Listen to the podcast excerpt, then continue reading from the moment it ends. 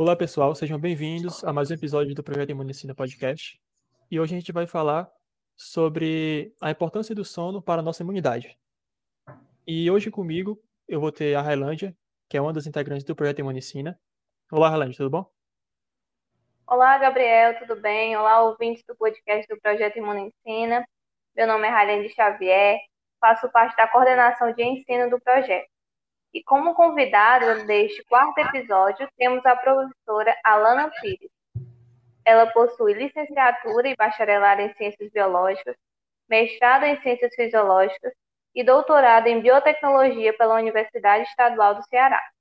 É docente do Centro Universitário Estácio do Ceará, onde atua também como membro da Comissão Própria de Avaliação do Comitê Institucional de Iniciação Científica e coordenadora de curso. Também é docente permanente do Programa de Pós-Graduação em Ciências Fisiológicas da Universidade Estadual do Ceará. Tem experiência na área de fisiologia, com ênfase em farmacologia, atuando principalmente nos seguintes temas: utilização de produtos naturais na responsividade de músculo liso, vascular e processos inflamatórios. Seja bem-vindo ao quarto episódio do podcast do Projeto Imunicina. Obrigado por ter aceitado o convite, professora Alana. Obrigada a vocês por terem lembrado do meu nome, né? Me trazer aqui para falar de um assunto que eu acho super relevante, né? E que impacta diretamente na nossa vida, que é o fato da gente ter um horáriozinho para dormir, da importância do sono e o quanto isso impacta realmente na nossa imunidade. Então, agradeço demais ao projeto Imunicino. Muito obrigada por ter aceitado o convite novamente. É, professora, a pandemia do Covid-19 trouxe diversas consequências para a população. E uma dessas consequências apontadas em uma pesquisa foi a dificuldade para dormir depois da chegada do vírus. De 680 pessoas que participaram de uma pesquisa, 44% queixam-se de noites mal dormidas. Fala-se muito que necessitamos dormir, mas o que muitas pessoas não param para pensar é sobre o porquê temos que dormir e a real importância que o sono tem em nossas vidas. Diante desse contexto, professora, o que é o sono e qual é a sua importância? Pronto. É, o sono, na verdade, ele não tem um propósito completamente elucidado, né?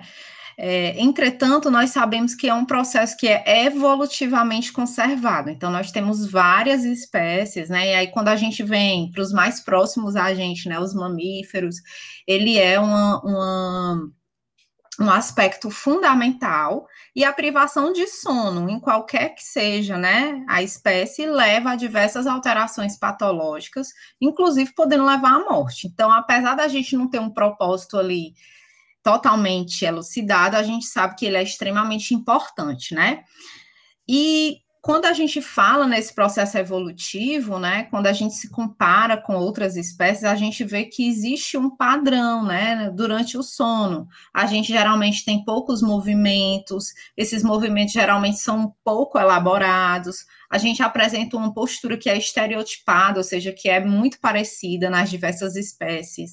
A gente tem uma reduzida resposta à estimulação, seja, seja um estímulo sonoro, né, um estímulo tátil, um estímulo luminoso. E uma grande importância é que o sono é um processo reversível, né? Então a gente passa por esse ciclo em que a gente entra no sono, mas que ele é um processo que é reversível. E aí o que se sabe é que é, dentre as teorias, né, da importância para que que o sono ele serve, a gente tem aí a questão, né, de que ele pode ser um benefício evolutivo mesmo e reprodutivo, principalmente quando a gente vê que a maioria das espécies ela tem esse ciclo de sono à noite, né?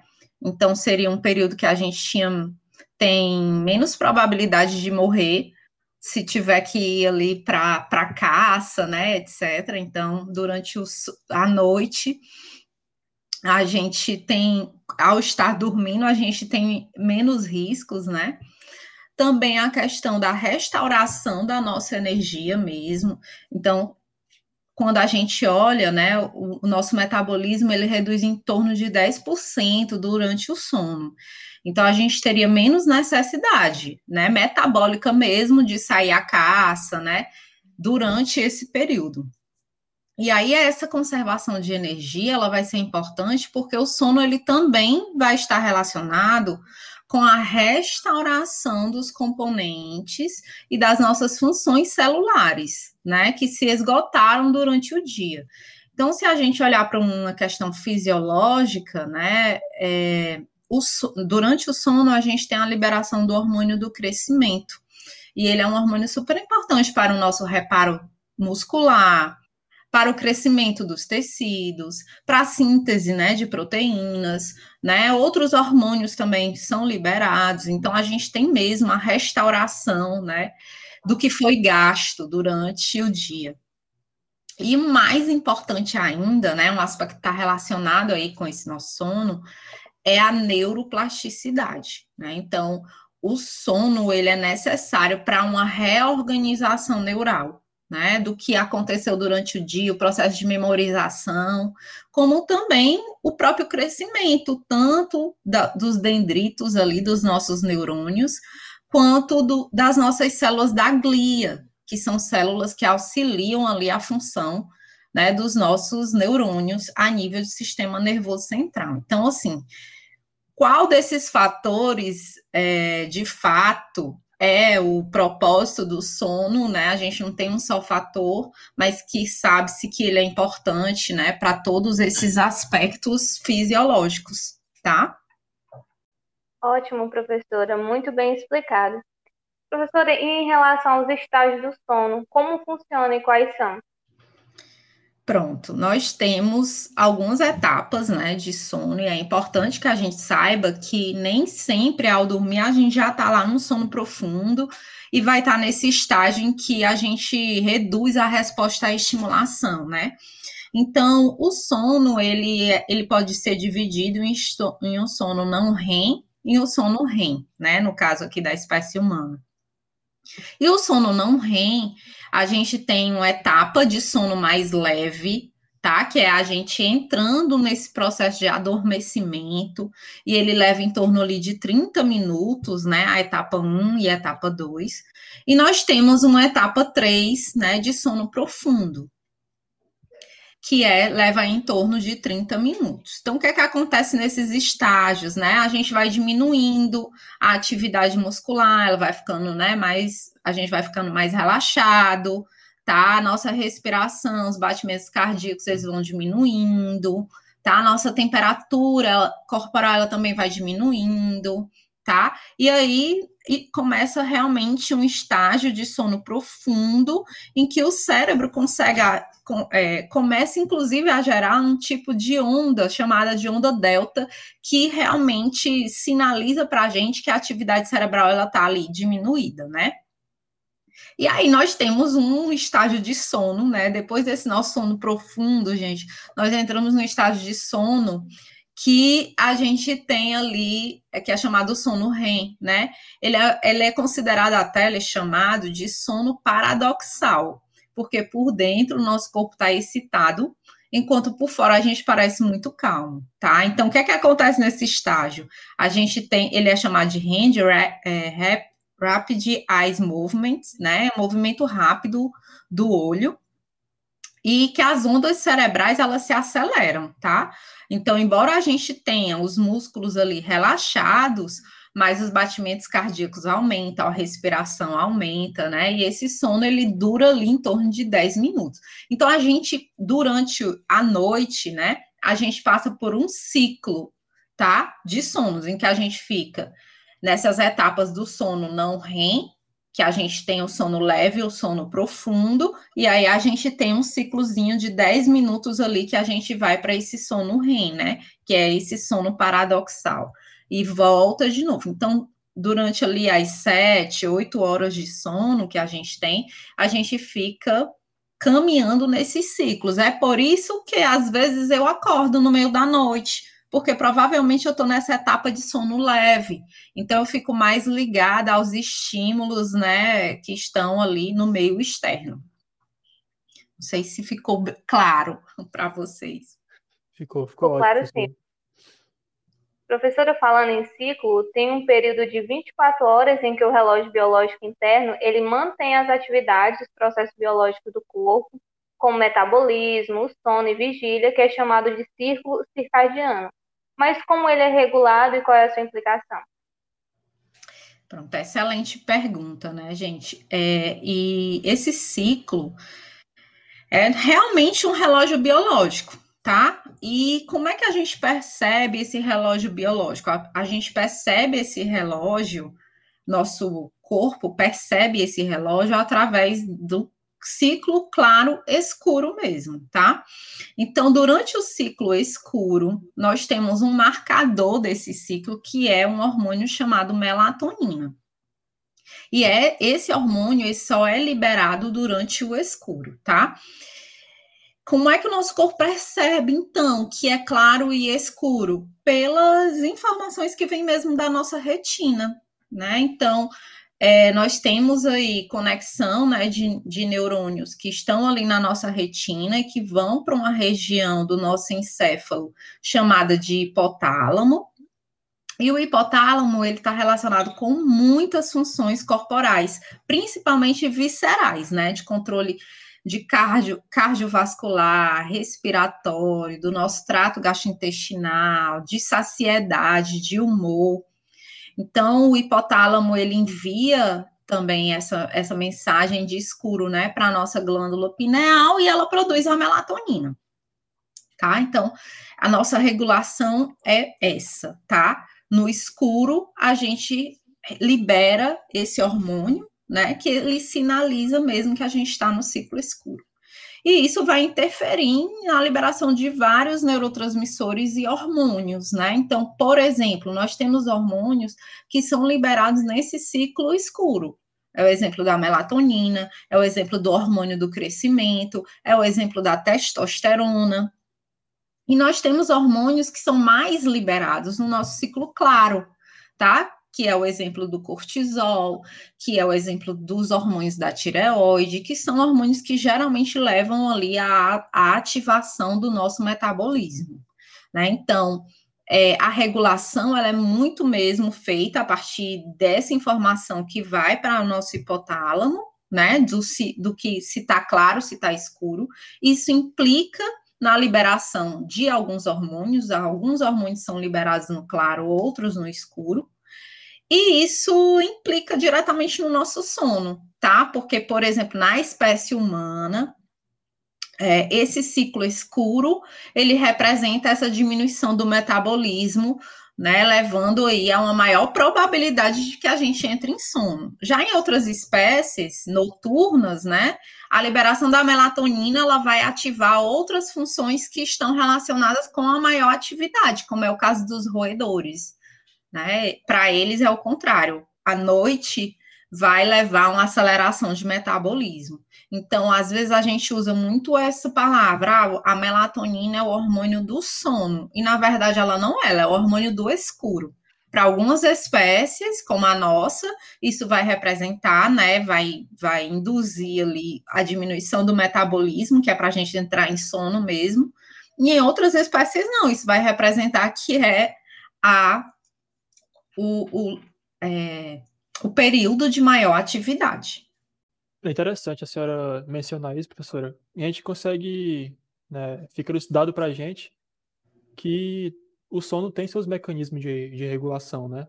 Os isso. mais conhecidos é a, a, melatonina, né, no ciclo escuro, e no ciclo claro, os mais conhecidos é cortisol, T3 e T4. Isso. É isso, né? Pronto. Isso. Então, qualquer desregulação nesses mecanismos vão causar consequências nas nossas noites de sono. Confere? Confere.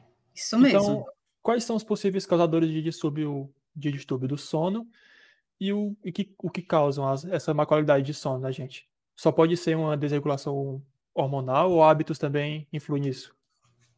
Excelente pergunta, porque na verdade os principais causadores de distúrbios de sono, quando se vai investigar, eles vão estar relacionados aos maus hábitos, né? Então, a nossa vida corrida, a nossa vida moderna, ela está levando a uma maior quantidade de pessoas com esses distúrbios. E o que, é que a gente faz de errado, né? É, em, em, relação aos hábitos que podem influenciar aí no nosso sono, né? Na, nessa má qualidade de sono. E aí, uma das principais, gente, é realmente o abuso de telas, certo? Claridade. Então, o aspecto importante é, para o nosso sono, de fato, é que a gente consiga uma liberação de melatonina. Melatonina ajuda a gente a entrar nesses ciclos mais profundos de sono. E a melatonina é um hormônio que precisa do escuro para ser liberado. Então, no momento que eu fico até tarde assistindo televisão, né? A nossa vida tem ficado mais noturna, né? Tem ficado mais noturna. A gente fica até tarde assistindo ali o Big Brother, né? Enfim, reality shows. Às vezes, muitas vezes, trabalhando, né? Estudando. As aulas vão hoje em dia até 10 horas da noite. E isso faz com que a gente tenha ali é, o acesso a mais telas, claridade, e isso faz com que a gente reduza, de fato, a produção né, de melatonina. Né? Então, a gente tem ali um, um período ideal que a gente deveria estar é, já dormindo, já deveria estar no nosso ciclo escuro, né, com as luzes apagadas, e que a grande maioria das pessoas não seguem isso. Uhum. Né, que a gente dormia ali por volta de 10, 11 horas da noite, e a gente vê que cada vez mais as pessoas estão dormindo meia-noite, uma hora da manhã, e isso impacta de fato nessa liberação dessa melatonina. É, e além desses maus hábitos, né? Existem algumas, algumas substâncias que podem atrapalhar nessa qualidade do sono? Sim, existem substâncias que atrapalham, como também uma própria vida estressante, né? Esqueci até de, de colocar aqui que a gente tem um hormônio, que é o cortisol, que é o nosso hormônio que vai estar liberado pela manhã, é chamado de hormônio do despertar. Então, ele ajuda a gente a acordar, o nosso cérebro a acordar, é importantíssimo mas que é um hormônio que também é liberado em quadros de estresse. Então, quando a gente está com a vida muito agitada, né, esse hormônio ele é liberado, e por mais que eu esteja em um ciclo escuro, o cortisol, ele, ele estando liberado, ele, ele impede um pouco de eu entrar nos ciclos mais é, de sonos mais profundos, né? Além disso, o que é que pode impactar ali na numa má qualidade de sono, né? O que eu estou ingerindo. Então, drogas mais é, estimulantes, né? Elas, elas vão ali acelerar o metabolismo, tá? E a gente pode ter ali, né, a redução da sonolência ou mesmo a supressão de sono. Então, um exemplo de uma droga ilícita é a cocaína, tá? Que vai estar tá aumentando aí é, a diminuição aliás, diminuindo o sono REM, né, que é aquele de sono mais profundo. Mas no, outras substâncias do nosso dia a dia, elas podem acelerar o metabolismo, né, como a cafeína, certo? A taurina, presente aí em, em no café mesmo, Coca-Cola, né, Red Bull, são substâncias aí que, pro, que a, possuem essas substâncias que vão acelerar o nosso metabolismo e que não deveriam ser ingeridas ali pouco tempo antes da hora de dormir, né? Tem pessoas que são super sensíveis, que, por exemplo, se tomar café três horas da tarde, isso já impacta no sono da noite. Tem pessoas que são menos sensíveis. Então, cada um tem que saber, né, a sua sensibilidade a esses, a esse, a essas substâncias também, que são estimulantes. Uhum. É, nesses maus hábitos, né, que a gente tem, a maioria das pessoas tem, eu sou um exemplo claro, em relação ao sono noturno, né? Por exemplo, eu durmo muito mal durante a noite, eu durmo tarde e durmo mal, acordo cedo. E esses hábitos que prejudicam o meu sono noturno, vale a pena eu substituir pelo diurno? Por exemplo, dormir muito mal à noite, mas à tarde eu vou ali dar aquela, aquele sono pós-almoço, durmo três horas ou quatro horas. Vale a pena? Não. Assim, uma noite perdida, ela nunca é recuperada, certo? Então, o sono uhum. noturno, de fato, ele nunca vai conseguir ser totalmente substituído pelo sono diurno. Claro, se você não dormiu à noite, você dormir um pouco de dia, isso vai tirar um pouco do teu cansaço, né? Vai a, aquela uhum. questão do metabolismo, né? De restauração metabólica você vai conseguir, mas a questão da neuroplasticidade, né, você não tem um ganho tão grande quando a gente fala de sono diurno, né? Então, eu falo às vezes para os meus alunos, né? Gente, não é à toa que a gente tem um adicional noturno quando a gente trabalha à noite, né? Não é porque o patrão é uhum. bom, é porque isso impacta diretamente na nossa saúde, né? Na nossa fisiologia, exatamente porque a gente não consegue, de fato, ter uma um resgate daquela noite perdida, tá? Então a gente não tem de fato essa esse essa substituição, certo? E aí, quais os impactos, né? A longo prazo, a gente pode ter realmente muitos problemas de saúde associados, tá? A essas, a essas noites mal dormidas. Então, as pessoas, por exemplo, que trabalham à noite, né? Elas têm uma maior tendência, não quer dizer que elas vão, é, irão apresentar, mas elas com certeza terão uma maior tendência a ter diabetes mellitus, né, tipo 2, porque elas tendem a criar ali um quadro de resistência à insulina, elas tendem a ter mais hipertensão, né, apneia do sono, tá? E, e questões psicológicas mesmo, como depressão, ansiedade. E aí, por que, né, que esse sono do dia ele não substitui? Porque de dia a gente tem a liberação do cortisol, tá? Então, por mais que, ah, mas o meu, meu meu quarto, eu tenho aquela cortina blackout, ou seja, eu vou ter escuro e a melatonina vai ser liberada. Pode até ser, mas ao mesmo tempo tu foi acostumado num ciclo ao longo da tua vida, né, de que pela manhã você vai ter a liberação de cortisol. Então, por mais que você possa ter a liberação da melatonina por conta do da escuridão, o cortisol ele vai estar ali presente. E aí ele atrapalha, né? Você uhum. entrar naqueles sonos mais profundos. Por isso que não é restaurador, né? Ele não vai ser substitutivo. O sono uhum. do dia pelo sono da noite. Entendi. Em relação à qualidade do sono, as pessoas que têm um sono contínuo e as pessoas que têm um sono fracionado, acordando diversas vezes durante a noite, tem alguma diferença na, nesse, é, nesse revigoramento que o sono causa? Tem, tem sim. As pessoas que têm um sono mais contínuo, isso já me sinaliza de que elas estão conseguindo entrar por um tempo adequado, né, nos sonos, nas fases de sono mais profundo, que eles vão se repetindo, né, ao longo da noite. Não quer dizer que o fato de você acordar de vez em quando, né, de um sono que a, você está ali naquela fase mais de sono mais leve, isso não quer dizer que você tem alguma patologia, não, mas se isso é frequente, de fato você não está tendo um sono restaurador. Isso pode sinalizar que você ou pode estar tá ingerindo uma substância que está atrapalhando o teu sono, ou está dormindo com grandes preocupações, né? Enfim, ou, ou tá ali tem gente que dorme com a luzinha acesa, né, de um abajurzinho, isso pode interferir nesse sono mais profundo. Então, é, o sono contínuo, ele traz maior bem-estar às pessoas do que realmente esse sono fracionado, tá? Se é o caso a pessoa ter o normal dela ser um sono fracionado, é o caso dela realmente procurar fazer uma higiene do sono, né? Fazer algumas mudanças de hábito que possam levar ali a um sono mais contínuo. Entendi.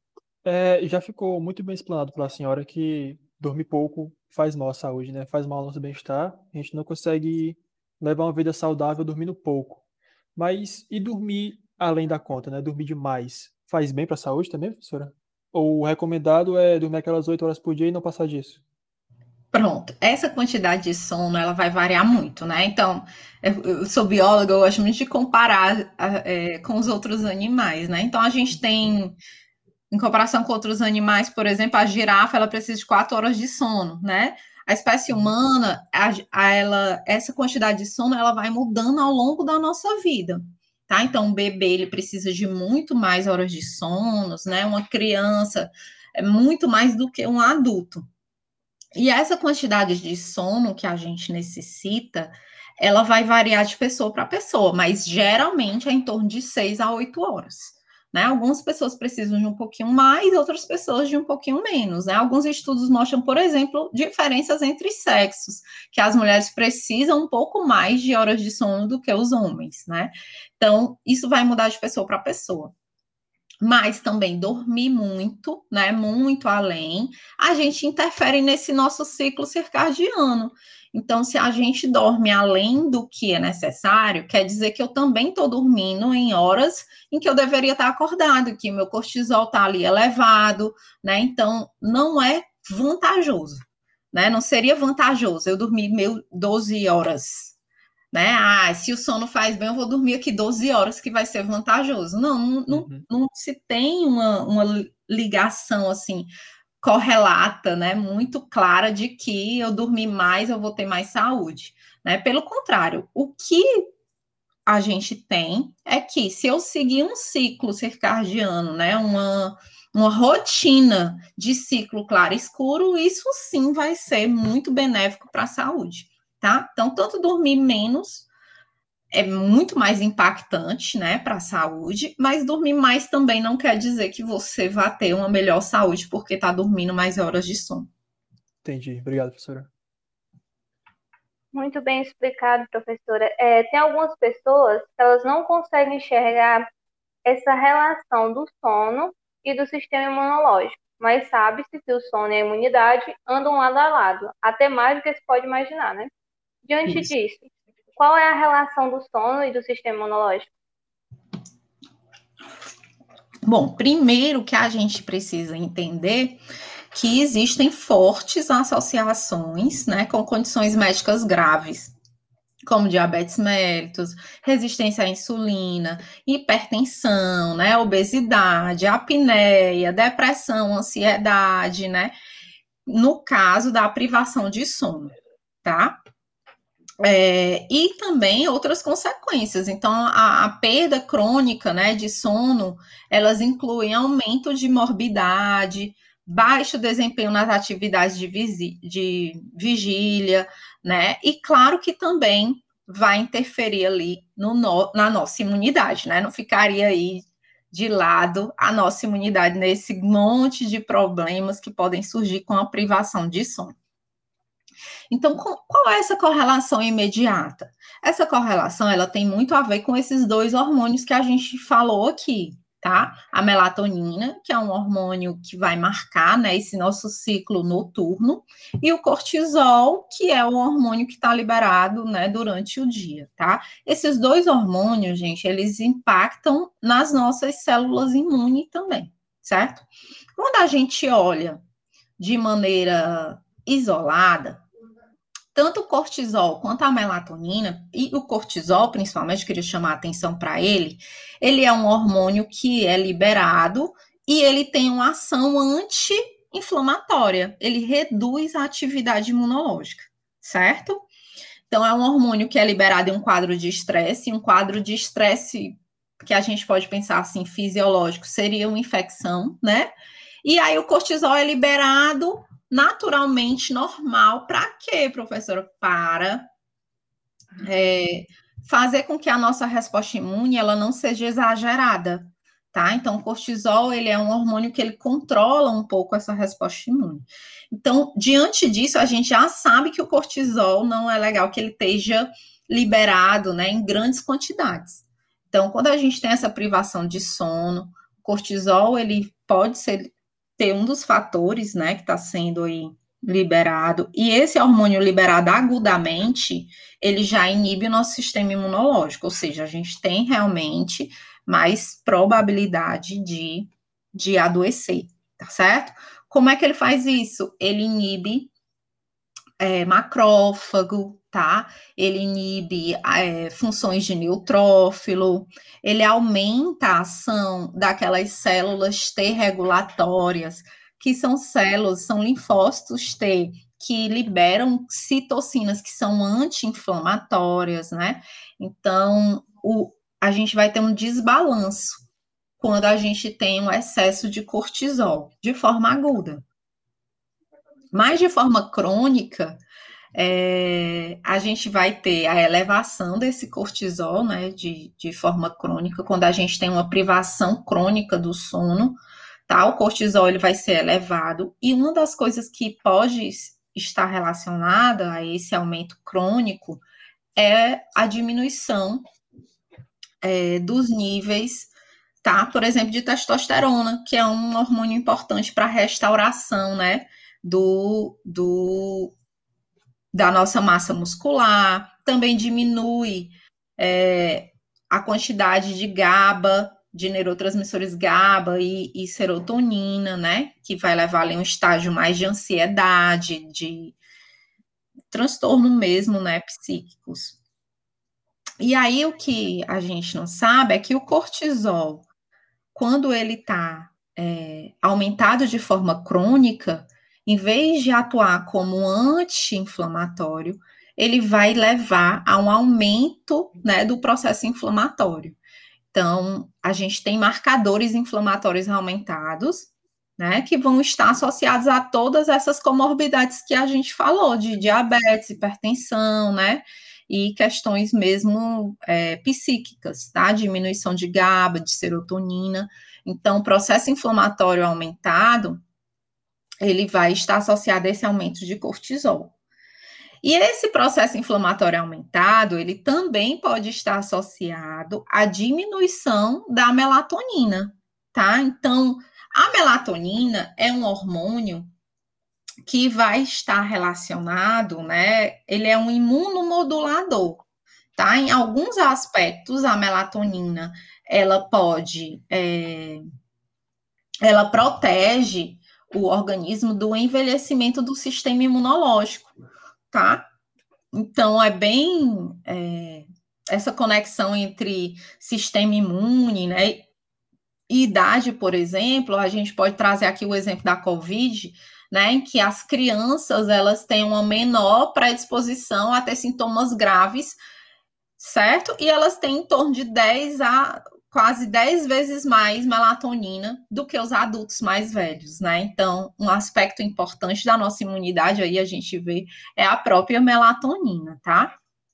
E aí, é, uma pesquisa até recente da Science, agora em 2020, traz realmente esses dados significativos que mostram que a melatonina, né, liberada ali pelo pulmão, limita é, essa infecção, né, a gravidade da infecção pela Covid-19, né? Então, um hormônio que vai estar tá bastante envolvido aí com a nossa imunidade, tá? E quando muito a gente. Né? Desculpa, muito interessante. Eu, eu não fazia a mínima ideia que a melatonina tinha essa importância. Isso. E ela é, é modula, certo? Na verdade, em alguns momentos, por exemplo, é, se sabe que a melatonina, por exemplo, ela leva a uma proliferação de células, a um aumento do peso dos órgãos imunológicos, tanto quando a gente está ali em condições basais, quanto em imunossuprimidas. Mas quando a gente tem excesso de atividade imunológica, como é o exemplo aí que a gente pode ter numa liberação aguda de cortisol, a melatonina já vai ter ali uma ação anti-inflamatória, certo? Ela já vai ali meio que inibir um pouco a proliferação dessas células, né, a secreção de mediadores imunológicos, ela vai ter uma ação anti-inflamatória, antioxidante, né? Então, como eu falo, o importante é o balanço. Os dois hormônios eles são importantes, porque às vezes a gente tenta dizer, ah, o cortisol não presta para não, o cortisol é maravilhoso. O que ele não pode é estar tá aumentado em, em horários, né, em que ele deveria estar tá diminuído. Então, é aquele velho balanço fisiológico que a gente tem que tentar ter. Sim, a senhora deixou bem claro que o sono tem sim relação né, com o sistema imunológico. E o sono ele pode influenciar na formação da memória imunológica também? Pode sim, né? Como a, quando a gente fala de memória imune, né, a gente está falando dos linfócitos, né? É, são as nossas células da imunidade aí que vão criar essa memória imune, né? A nossa imunidade, didaticamente falando, da nossa imunidade adquirida, né? E aí, como a gente, como eu falei para vocês, a melatonina, ela promove realmente uma, um aumento né, de, de atividade, do peso dos nossos órgãos imunes né, de timo, de medula. Então, isso mostrando que essa fase escura nossa, né, que a gente tem liberação ali de melatonina, é importante para a manutenção da atividade desses órgãos, né? E aí, quando a gente fala de memória imunológica, a gente vai ter a criação, tem que ter a formação dessas células imunes, né, de memória.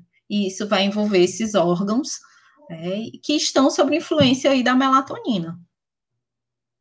E isso vai influenciar também, professora, na resposta do organismo às vacinas? Com certeza, né? Se a gente pensa, ah, se a melatonina, né, melhora ali é, a, a, ação desses meus órgãos imunes, né? Lógico, se eu tiver uma privação de sono, eu vou ter uma maior probabilidade né, de ter uma resposta imune menor. Né? Não quer dizer que uma pessoa que durma pouco, que está com privação de sono, que ela não vai ter nenhuma produção dessas células imunes, né?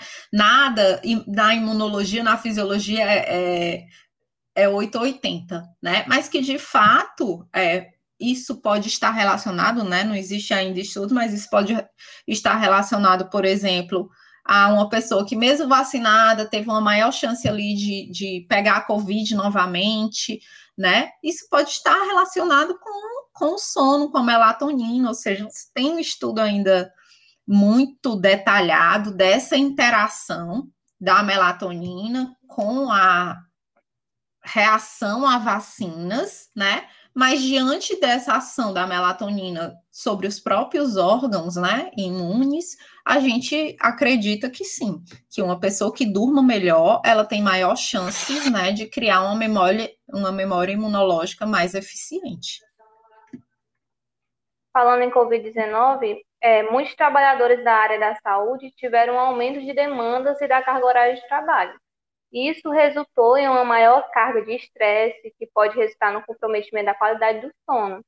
Nessa situação, você acredita que esses profissionais poderão desenvolver deficiência no sistema imunológico a curto ou longo prazo? Sim, com certeza. Né? Então, é, fora o estresse mesmo, né? Não só não dormir por conta das, dos próprios plantões, plantões que fazem, mas a própria questão de que estão vivendo aí há mais de um ano né, num, numa ativação de um, do nosso sistema de fuga ou luta, tá? Então, esses profissionais de saúde, eles estão trabalhando, de fato, numa situação de estresse que vai levar esse aumento aí, né, do cortisol, né, além da privação de sono, o aumento do cortisol, tá? E esse aumento é, crônico pode fazer, aliás, agudo, né? O cortisol, ele é normalmente anti-inflamatório, né? Contém a resposta imune. Então, agudamente, um aumento desse cortisol já faz com que a imunidade ela seja é, diminuída, tá? Mas de forma crônica, eles podem fazer com que o sistema imune se torne um pouco resistente né? E aí aumenta a produção de citocinas inflamatórias, que vão comprometer ainda mais, ou inflamatórias, que vão comprometer ainda mais a resposta imune, né? Então, realmente, fora a questão do envelhecimento, tá, gente? Esse estresse crônico, ele pode levar ao encurtamento lá no nosso DNAzinho de uma estrutura chamada de telômeros não sei se vocês lembram deles, mas esses telômerozinhos, né, é, é, é, é um marcador de envelhecimento nosso. Então, a melatonina, ela preserva o telômero, enquanto que o cortisol vai lá destruindo o telômero. Então, é, a gente vai ter aí, né, um maior envelhecimento mesmo, uma aceleração desse processo nesses profissionais que estão vivendo aí no limite. Então, a gente tem que agradecer muito, né, e fazer nossa parte ficando em casa, usando máscaras para para a gente acabar com esse quadro de estresse aí que a gente está causando nos vários profissionais, né, que trabalham de forma essencial. Foi uma excelente pergunta essa da Railândia, para a gente lembrar a importância, né, de dos acometimentos que o estresse crônico pode causar à saúde. Inclusive, em uma das aulas do Imunicina, que falava justamente sobre estresse, a gente levou o caso do que a atenção do pré-vestibular poderia causar aos adolescentes, né? Que você passava muito tempo nesse nessa situação, né, de luta e fuga, né? Então tinha uma liberação isso. enorme de cortisol e os efeitos que isso poderia causar no sistema imune, né? Então, é uma das aulas já é de praxe sobre as aulas que são sobre estresse e sistema imune, a gente ia abordar isso do, do pré-vestibular, dessa pressão imensa né, que colocam sobre, sobre os ombros do, dos jovens. Isso. E eles não sabem como aliviar isso, né? Então a gente leva algumas dicas e explana isso um pouquinho melhor. Muito legal, gente. Vocês estão vendo aí é que tudo é, tudo é conectado, né? uhum, né? Na verdade, tudo é conectado ao nosso corpo. Uhum. Então, professora, é, para finalizar, a gente queria saber como a senhora poderia dar algumas dicas de como melhorar a qualidade do nosso sono. Hábitos, alimentação, o que seriam essas, essas dicas? Pronto. É, isso é fundamental, né? Uhum. Que a gente nos entenda, primeiro, o que é que pode estar interferindo no meu sono. Então, primeiro de tudo, eu acho que é um mal, né, da, moderno, que é a questão das telas mesmo. Então, eu tenho que controlar esses estímulos, né? Eu tenho que inibir ali, diminuir as telas. Então, se eu tenho dificuldade de dormir, eu, eu, lembro de um aluno meu que eu disse assim: é, gente, quem tem aqui dificuldade de sono? Quem é que vai dormir? Aí ele disse que dormia uma hora, que não sentia sono e ficava assistindo televisão. Então, é, ele não vai entrar nesse ciclo, né, de sono se enquanto ele está sem sono, ele vai assistir televisão. Aí eu até brinquei, pois pegue o livro de fisiologia, em vez de você assistir a televisão Big Brother, que é um programa estimulante, né? Vá, pegue o livro de fisiologia e vá ler. Aí você me diz, né, na próxima aula, se você conseguiu dormir ou não. Porque a gente, claro, gente, se nós vamos à noite assistir uma série, né, um programa que é excitante, termina ali o ápice, o bandido fugindo, você não, não tá ali é, estimulando, né, o repouso, ali a diminuição do teu metabolismo. Então, primeiro é controlar esse tipo de estímulo. E aí, se eu puder evitar realmente claridade, né, telas, o celular, a televisão, o computador, desligar, né, colocar a minha casa já à meia luz, isso já vai me fazendo, né, entrar nesses ciclos que a gente chama de higiene do, higiene do sono. Então, eu tenho que criar ali uma probabilidade maior de que eu entre nesse nesse ciclo, né? Então, controlar os estímulos. Eu tenho também que evitar, né, aqueles alimentos que possam fazer com que eu fique mais desperto, como café, né, Coca-Cola, é, substâncias que tenham cafeína, né, taurina, que vão ali me fazer ficar mais acordado, tá? Também é, posso criar uma rotina mesmo, para eu é, todo dia. Então, eu aconselho também a pessoa que tem dificuldade, ela criar uma rotina todo dia que vai dizer para o cérebro dela que ela vai dormir. Então, por exemplo, ah, é tomar um banho e tomar ali um chá quente. Né? Quando a gente cria uma rotina todo dia, tomei um banho, tomei um chá quente, fui deitar, né? Hoje eu não consigo dormir, amanhã eu não consigo dormir, mas daqui a uma semana eu já vou estar conseguindo, né? E o fato de eu já estar tá tomando banho, aí o meu cérebro já aprendeu, ixi, está na hora de dormir. Você já começa a abrir a boca, você já. Então tem que criar também um hábito, né? Que vai associar ali, vai sinalizar para o teu cérebro que você vai entrar ali numa rotina de sono, né? Também tem que melhorar o ambiente, né, onde você vai ali dormir. Então, um ambiente mais escuro, mais tranquilo, né, sem muito barulho.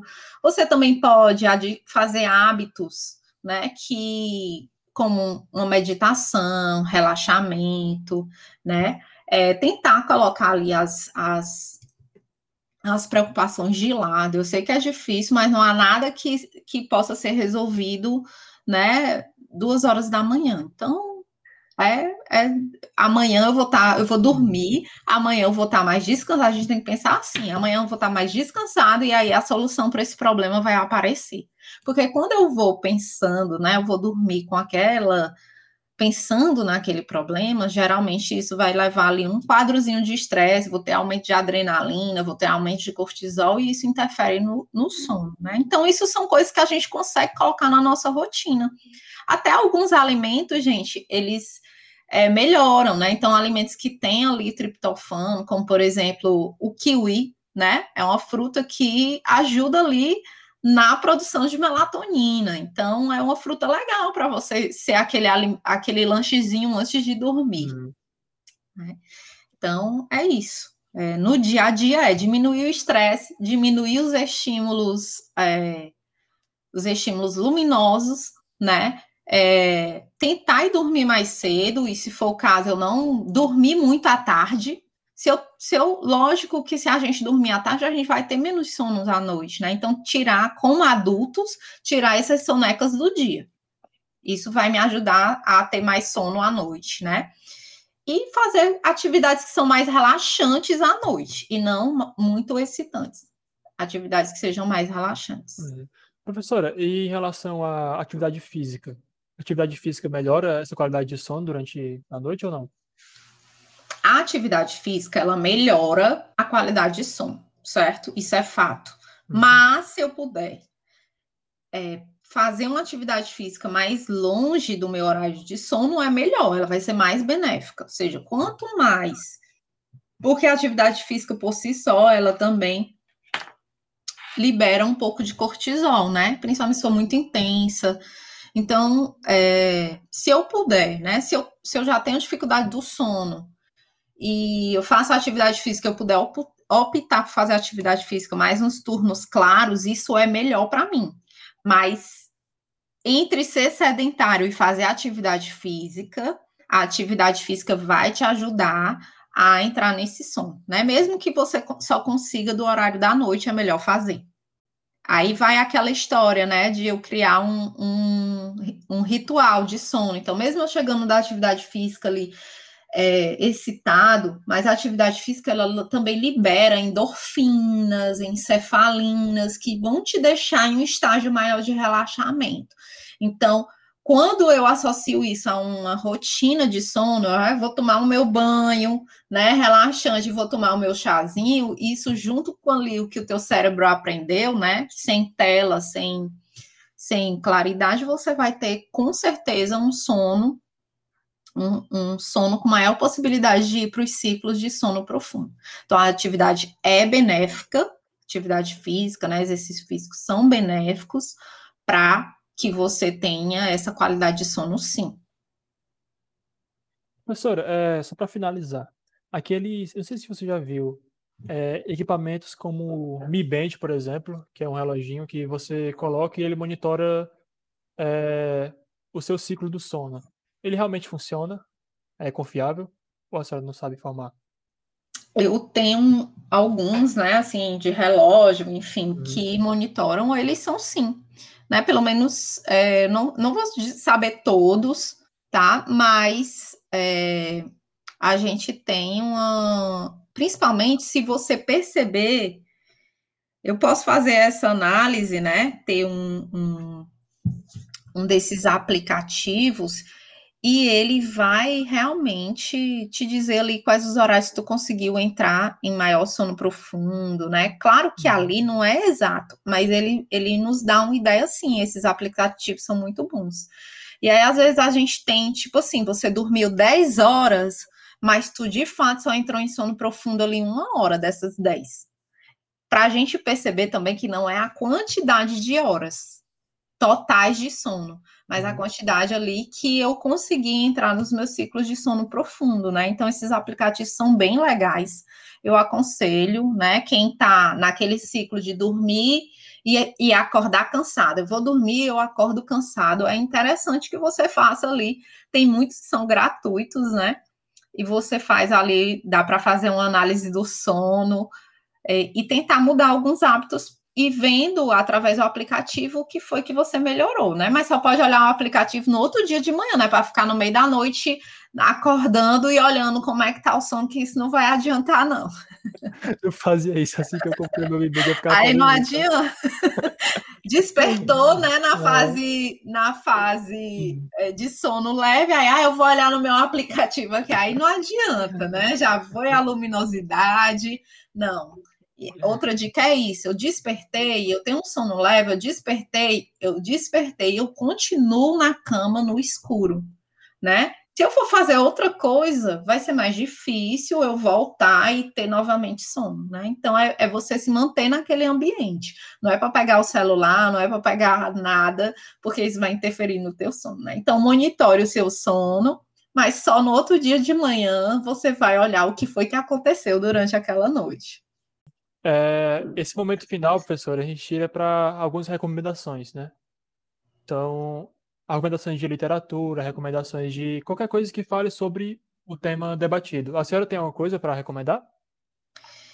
Bom, a gente tem vários, é, vários artigos, né, de que vão trazer aí essa questão do sono inclusive alguns artigos em, em português, né, no, no próprio site do, da, do PubMed, né, se você colocar lá privação de sono, né, coloca em inglês, que o PubMed é em inglês, é, a gente tem muitos, muitas revisões legais, melatonina e sono, né, cruza essas palavras, eu não trouxe, assim, artigos é, de fato separados, mas a gente tem revisões sobre o tema muito boas e recentes, né? Então a gente tem, você colocar, né, melatonina e imunidade, né, melatonina e sono, é, cortisol e imunidade, é, você vai ter algumas é, revisões muito boas dos últimos cinco anos tá no PubMed que, você, que são fantásticas, são muito boas para serem lidas e a gente se atualizar